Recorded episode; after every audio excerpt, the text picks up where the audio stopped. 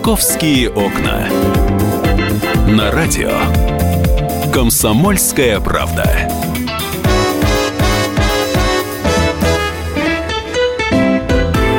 Здравствуйте, мы продолжаем программу «Московские окна» в столице полдень. И у нас гость студии.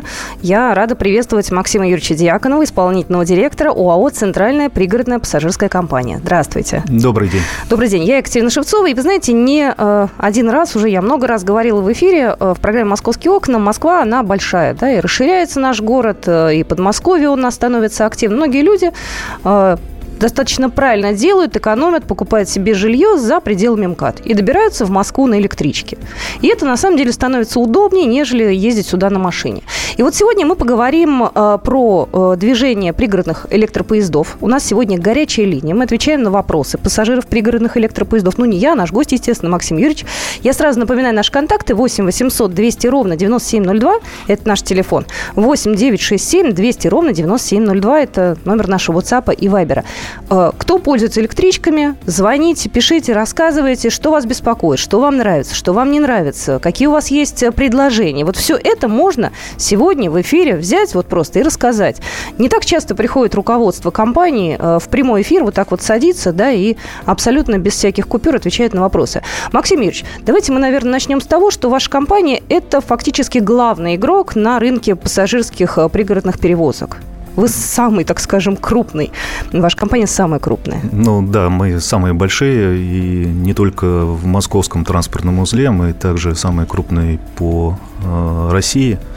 И, наверное, самые крупные, ну или там одни из самых крупных э, перевозчиков вообще в пригороде в мире. На нас приходится, ну так, цифрами чуть-чуть под, подгружу, конечно, чтобы конечно. было понимание. Мы перевозим миллион триста тысяч, э, от миллиона триста до миллиона шестьсот тысяч пассажиров ежедневно. В годовом выражении это около 600 миллионов человек. И э, это примерно 62-63% всех пригородных перевозок в стране. Но это все зависит э, просто от того, что мы работаем в Москве и Московской области как наиболее таком пассажироемком а, регионе, но также работаем еще в девяти областях а, рядом а, Центрального федерального округа. И если мы говорим про Москву, то к нам относятся все железнодорожные пути, уходящие от московских вокзалов, за исключением ленинградского направления – где работают наши коллеги из Московской, Тверской и пригородной пассажирской компании. Ну, то есть практически перевозите всех. Я попробовала прикинуть, да, полтора миллиона в день пассажиров. Это население небольшой европейской страны. Да, и это в основном, конечно, трудовая миграция, то есть э, жители э, Москвы и Подмосковья, которые ежедневно двигаются к своей работе и обратно. Подмосковье стало очень привлекательным, на самом деле, регионом. Э, люди активно скупают жилье, да, и пытаются, значит, работать здесь. Кто-то приезжает вообще из соседних областей. И тоже так или иначе это ваши клиенты. Потому что человек, например, едет из Калужской области, то он с вами едет из Калужской до Московской и дальше уже сюда, в Москву. Ну да, мы, в принципе, выполняем роль все-таки такого подвозящего э, вида транспорта э, с доставкой в основном до э, метрополитена, если мы говорим про, именно про Москву, угу. и то, как это организовано э, или на, Москов, на Московское центральное кольцо, которое также является частью московского метрополитена сейчас. Поэтому мы одна из э, транспортных артерий наряду с автобусами, с личным транспортом и так далее. Ну, без вас, на самом деле, нельзя. Очень многие, даже наши коллеги, я ходила и, знаете, так проводила опрос небольшой социологический у нас в редакции. Вот у нас многие люди живут в области, они доезжают на электричке до ближайшей станции метро, бросают машину и дальше уже на метро едут своим ходом. И, в общем-то, это достаточно быстро получается. Ну, у нас э, наш персонал точно так же практически добирается. Ну, а что делать? Это, на самом деле, удобно и доступно. На чем возите? Э, для вот слушателей, я думаю, будет любопытно узнать, э, какие виды поездов, э, как вы их обслуживаете, да, как вы их выбираете, сколько лет они у вас служат, бегают? Достаточно больной вопрос, естественно, поскольку ну, я готов к вопросам от слушателей и по Э, качеству поездов и по их э, виду. Э, значит, базово мы используем порядка 530 поездов на нашем полигоне. Из них 60 это наши собственные. Они ну, отличаются тем, что покрашены немножко по-другому, чем а, обычная электричка. Это такие белые поезда с желтой полосой. А, бело, бело, бело серые, наверное, да, поезда. Угу. Мы начали их закупать, э, начиная с 2013 года, и э, вот по настоящее время имеем 60 машин. Остальные поезда мы арендуем у российских железных дорог. И, э, собственно говоря, это поезда фирменной раскраски РЖД. Соответственно, то, что мы сейчас делаем, мы, по сути дела, меняем выбывающие поезда РЖД по сроку службы на наши новые. И вот в этом году там планируем еще 24 поезда купить новых э, и выставить их на маршруты. Естественно, что это крайне недостаточно для э, всех направлений, потому что износ у поездов достаточно велик, но, э, скажем так, и наши ресурсы, и график выбытия поездов, он, собственно говоря, такой, что нам необходимо покупать вот то количество, которое мы покупаем. Средний срок службы э, поезда сейчас примерно, ну, нормативный срок службы это 28 лет, э, средний срок службы на, по нашему полигону сейчас это порядка 16 лет. Есть машины, которым э, около 28, а есть абсолютно новые. Новое – это здорово, но, тем не менее, а, в поездах а, максимально пытаются создать комфортные условия для пассажиров. Да? Даже если они уже пожилого возраста, в любом случае вы делаете все для того, чтобы людям было комфортно. Мы, мы стараемся это делать. Э, это крайне э, сложно, особенно если поезд старый, и он, соответственно, не имеет ни систем э, кондиционирования, ни климат-контроля.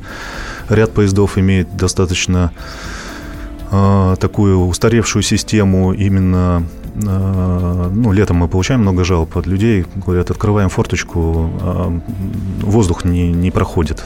Угу. Это именно чисто конструкционный такой просчет, который был в предыдущих сериях. А, все новые поезда, конечно, да, они соответствуют э, тем э, необходимым стандартам, которые есть по качеству, включая в себя и туалетные комплексы, и, э, естественно, клим, система климат-контроля, и звуковой сигнализации, и бегущие строки. Я напоминаю, номер эфирного телефона 8 800 200 ровно 9702. Еще раз хочу сказать, у нас сегодня горячая линия. Максим Юрьевич отвечает на вопросы ваши. Вот, если вы пользуетесь пригородными электропоездами, то милости просим. А, я предлагаю звоночек первый принять. Здравствуйте, говорите, пожалуйста, Владимир. А, добрый день. Добрый. Я вот хотел вам задать вопрос, возможно ли вот, например, на некоторых станциях э, установка туалетов. Э, и еще по поводу, значит, вот э, самих кондиционеров в поездах. Не проще ли иногда бывает просто открыть окно, и э, температура будет э, вполне нормальная, и это с экономической точки зрения будет экономия электроэнергии? И, в общем, вот вопрос. Спасибо большое. Я сразу уточню, э, Максим Юрьевич, то, что за пределами э, поезда, это к вам а, то, что касается платформ, а, платформы у нас в аренде, поэтому а, состояние платформ, уборка и так далее, это все к нам. Угу. Когда вы сходите с платформы, то уже не к нам. Мы продолжим наш разговор. Это программа «Московские окна».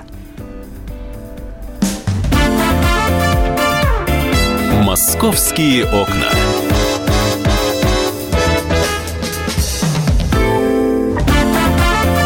«Московские окна».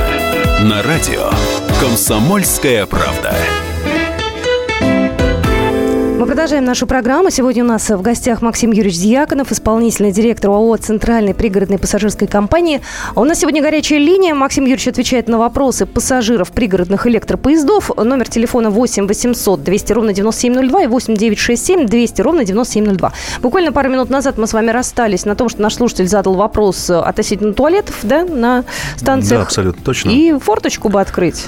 А, да, значит, по поводу туалетов э, есть программа такая с Московской областью. В прошлом году мы 57 туалетов э, уже установили э, на остановочных пунктах именно в Московской области.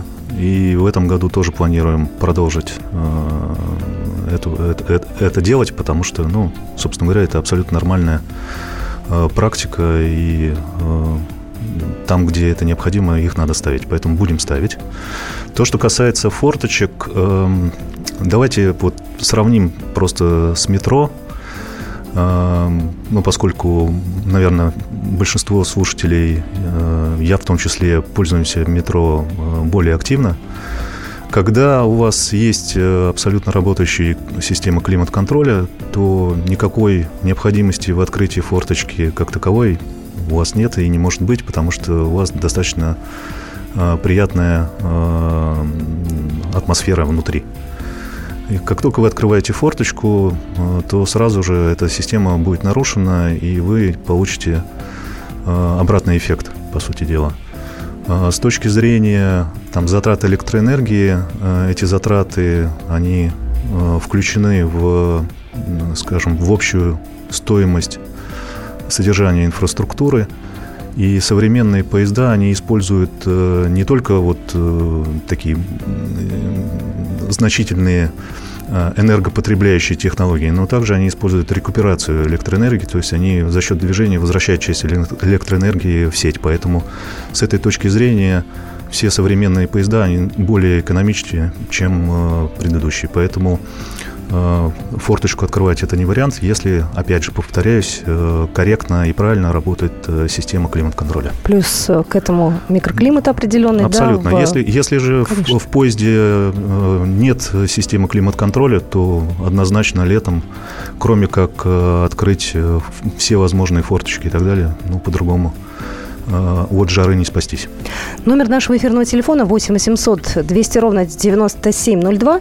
А, Юля у нас на связи. Здравствуйте, Юля. Да, Юля на связи. Здравствуйте. Здравствуйте. Максим Юрьевич, Здравствуйте. такой вопрос у меня к вам. Я живу в городе Домодедово, а, а ребенок у меня учится в Берилево, допустим. Каждый день, хоть после шестого, хоть после седьмого урока, он по 30-40 минут стоит, ждет электричку. А, не рассказывайте про технологические перерывы, потому что в это воскресенье ехали а, с Нагатинской, с Нижних Котлов.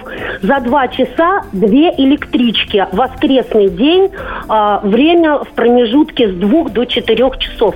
Это нормально? Вот я вот я э, до этого жила в Бирюлево, и э, с такой ностальгией вспоминаю времена, когда э, я не было еще станции метро Царицына, мы пользовались только электричками. Как трамвай ходили. Это такая Ю- была красота. Юлия, Юлия, простите, я просто сейчас перебью вас. Вопрос э, мы поняли, да, то есть беспокоят э, перерывы большие. С чем это связано? Возможно ли их как-то устранить? Э, ну и наверняка ну, видите, э, наш слушатель, Юлия, вы прекрасно знаете про технологические перерывы, поэтому я их, про них и не собираюсь говорить. Да, естественно, днем и в особенности в в воскресные дни э, и в субботу э, у нас э, абсолютно другой график движения, потому что абсолютно другая потребность в перевозках.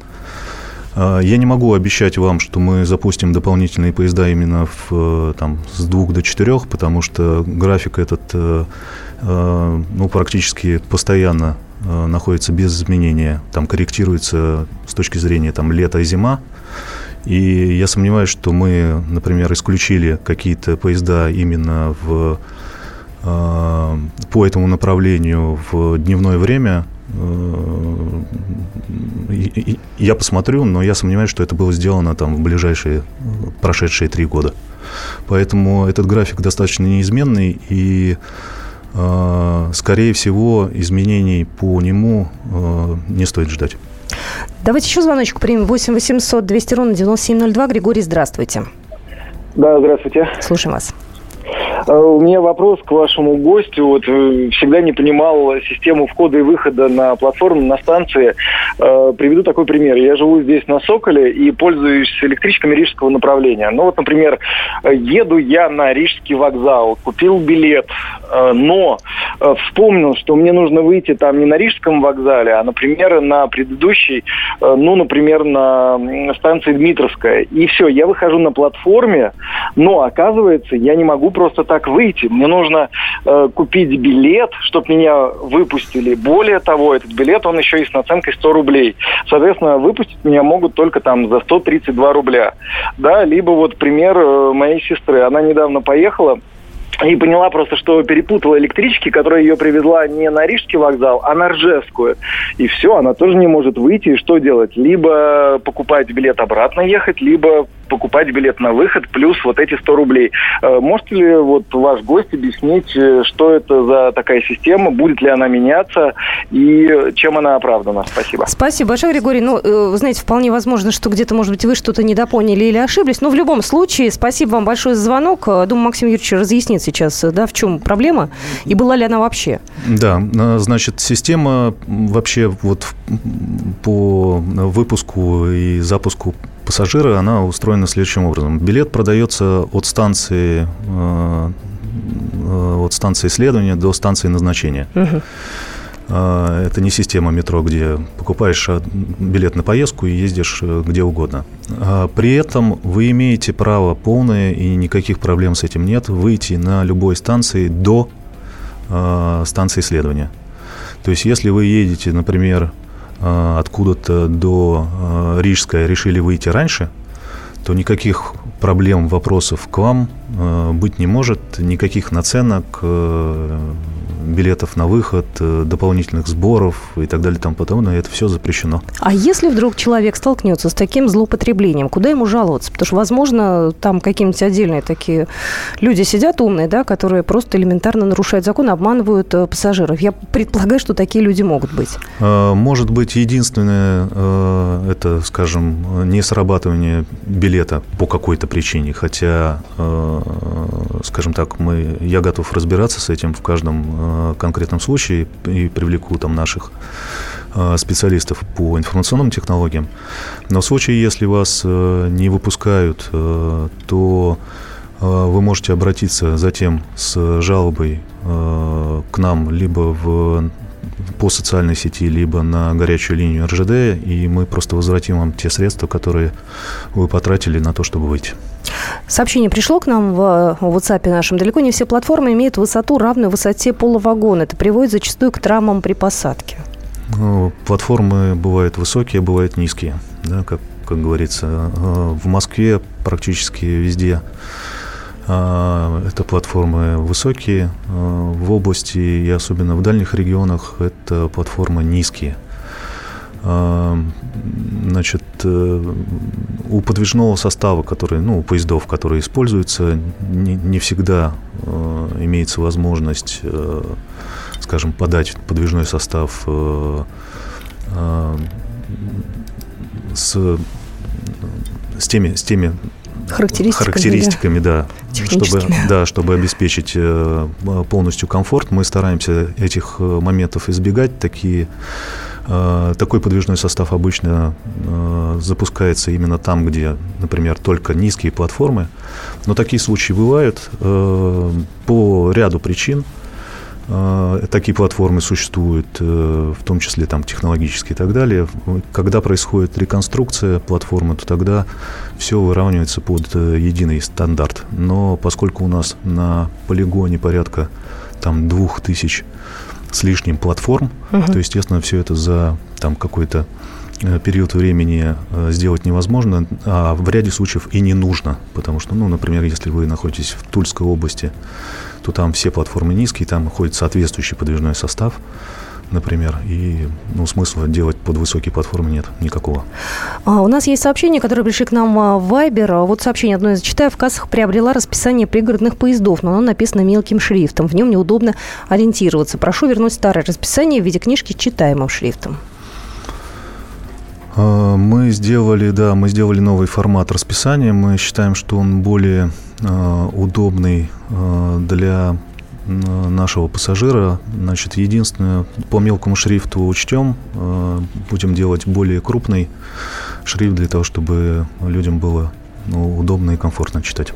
Ну, то есть вы все эти комментарии, все просьбы вы учитываете. Ну, да. тем более бывают люди я, я, пожилого я, возраста, да, они не всегда абсолютно. видят. Я вообще хотел сказать, что мы достаточно регулярно проводим встречи с пассажирами, именно базируясь на тех жалобах, которые они подают. Считайте, что у нас сегодня такая виртуальная встреча с пассажирами. у нас горячая линия, вы можете в течение э, еще 15 минут позвонить и задать любые вопросы, которые вас беспокоят. 8 800 200 ровно 9702. «Московские окна».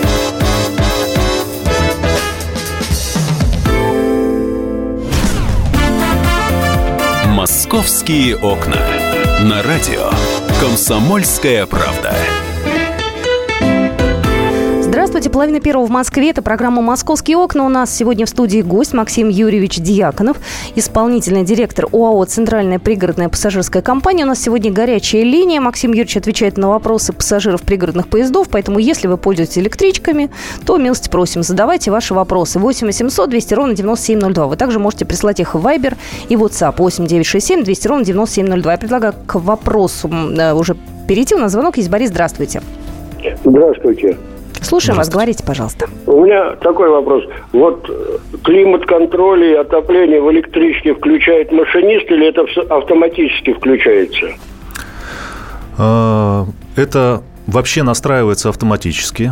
То есть есть э, э, система, которая просто выставляет температуру там в районе от 18 до 22 градусов тепла. Э, э, роль машиниста, по сути дела, включить ее или выключить ее. Ну что, ответили на вопрос Бориса. Идем дальше. Здравствуйте. Вы в эфире, говорите, пожалуйста. 8 800 200 ровно 9702. Э, еще сообщение пришло. В тамбурах постоянно курят, невозможно душа, дышать. Почему нет дымовых сигнализаций в составах? Кстати, такой интересный вопрос. Да, вопрос интересный наверное... Ну, чтобы сразу давайте, человек давайте, приходил и штрафовал, да? Да, давайте ближе тогда к, к реальностям. Э, мы все прекрасно с вами знаем, что э, в тамбурах курят, и это реально бич. Э, Причем по собственным таким наблюдениям не во всех поездах курят. И я даже больше скажу, не на всех направлениях курят. А в чем логика, интересно? Э, не знаю, может быть, э, логика все-таки в нас э, в большей степени.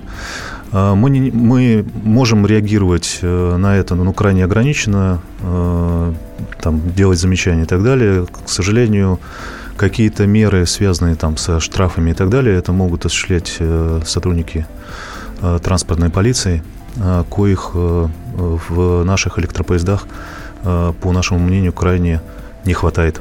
То есть их количество крайне ограничено.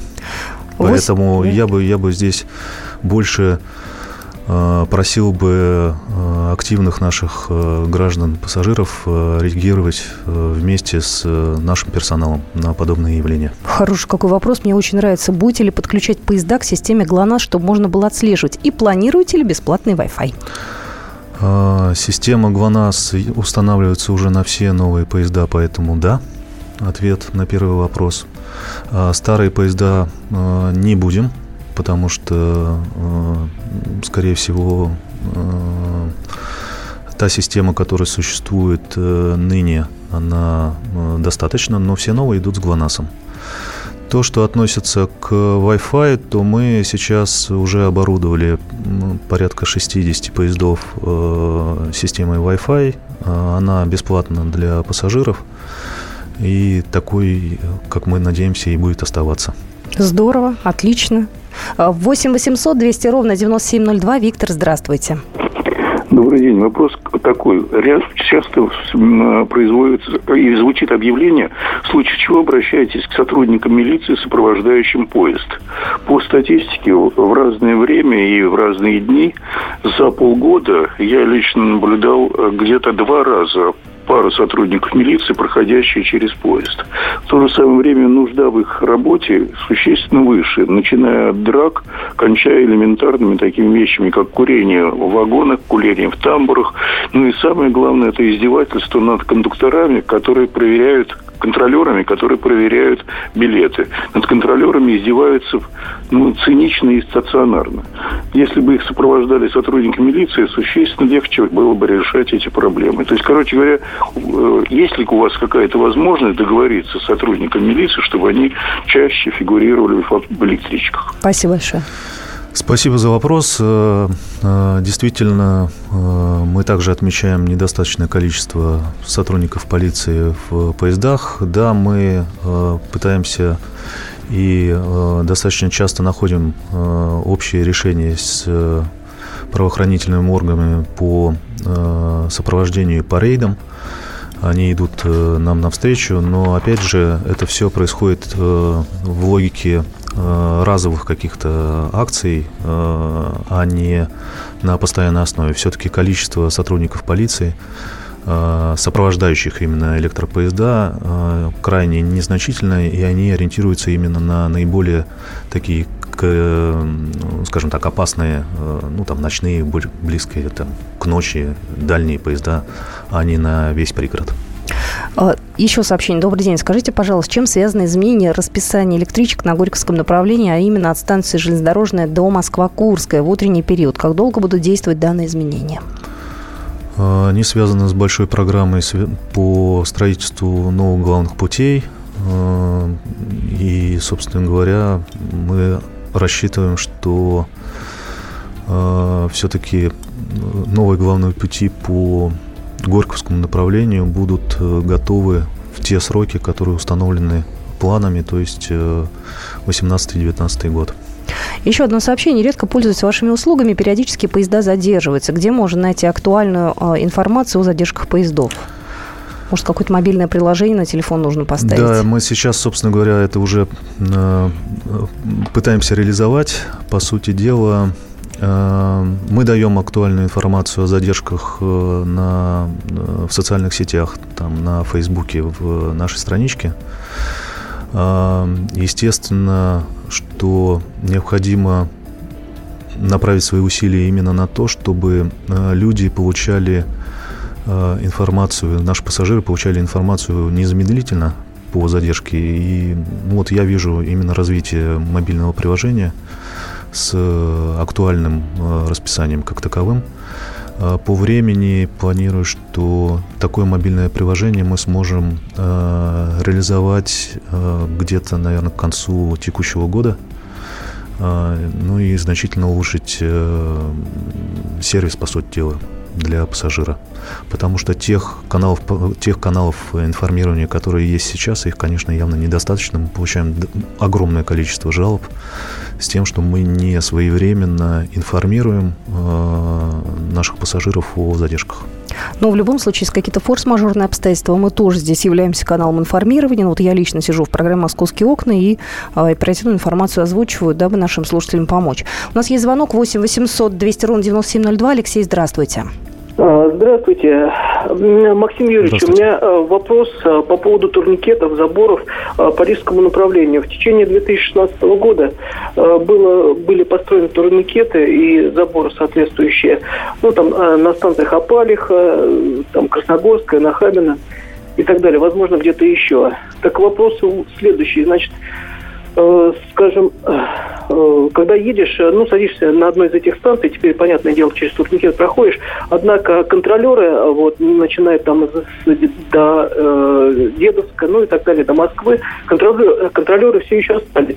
Э, скажем, есть ли необходимость? На мой взгляд, необходимости в этих контролерах нет, потому что сейчас подавляющее большинство, 99,9% пассажиров стали все-таки платить. Вот. А, а получается, что за этих контролеров, опять же, мы платим, скорее всего, а, потребитель конечный. Уже не говоря о, там, скажем, о морально-этической стороне. Почему меня считают, там, скажем, не плательщиком, я должен дополнительно тратить, скорее всего, и деньги, и свое время, вот, проходя через эти турникеты.